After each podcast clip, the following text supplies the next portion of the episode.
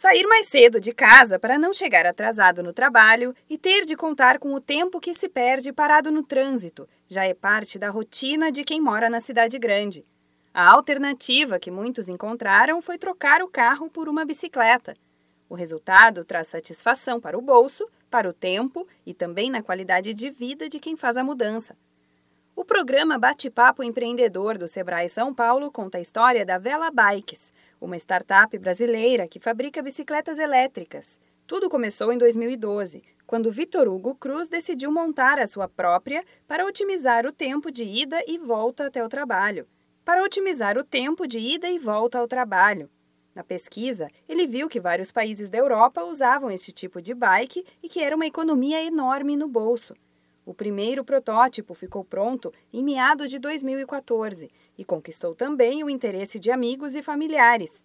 A ideia saiu do papel e foi levada mais a sério depois de colocada em um financiamento coletivo e de Vitor ver que pessoas do Brasil inteiro também queriam o produto. A gente recebeu aí um, um número de apoiadores maior que a gente esperava e assim, o mais na época a gente achou mais, mais legal é que boa parte deles não conhecia a gente, pessoas que moravam em outras cidades, tipo Manaus, Brasília, Belo Horizonte, que nunca tiveram nenhum contato com a gente, mas se interessaram pelo projeto. E aí a gente uh, acabou fazendo essa, sentindo que aquela era a hora que as coisas estavam ficando mais sérias. E aí a gente foi para desenvolver mais a parte do empreendedorismo, de assim, abrir empresa, é, começar a montar equipe, sabe? As primeiras bicicletas foram entregues em 2015 e a partir daí o negócio decolou. Hoje, a Vela Bikes tem cerca de 50 funcionários e um crescimento até quatro vezes maior se comparado ao ano passado. Para Vitor Hugo, a vantagem de ter uma startup está principalmente na facilidade de se adaptar ao mercado.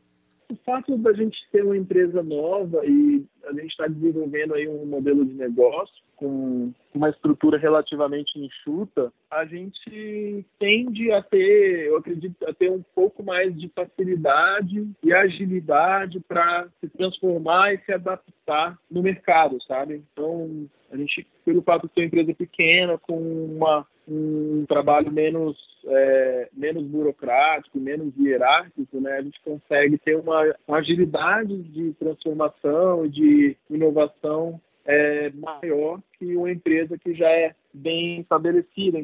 Se você espera por inspiração para tirar uma ideia do papel, esta pode ser a sua chance. Vitor Hugo afirma que, se pudesse dar alguma dica para ele mesmo lá no início de tudo, antes de pensar em abrir uma empresa, seria: tire as ideias do papel e mantenha energia e disposição para fazer acontecer sem medo.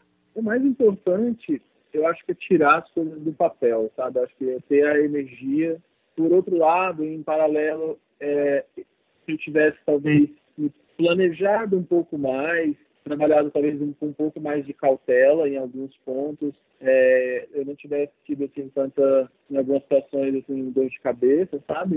Veja o vídeo da história completa no programa Bate-Papo Empreendedor do Sebrae no canal do YouTube, youtube.com/sebrae São Paulo. Queremos inspirar os novos e antigos empresários do país inteiro com ideias e histórias para inovar nos negócios. Da Padrinho Conteúdo para a agência Sebrae de Notícias, Renata Kroschel.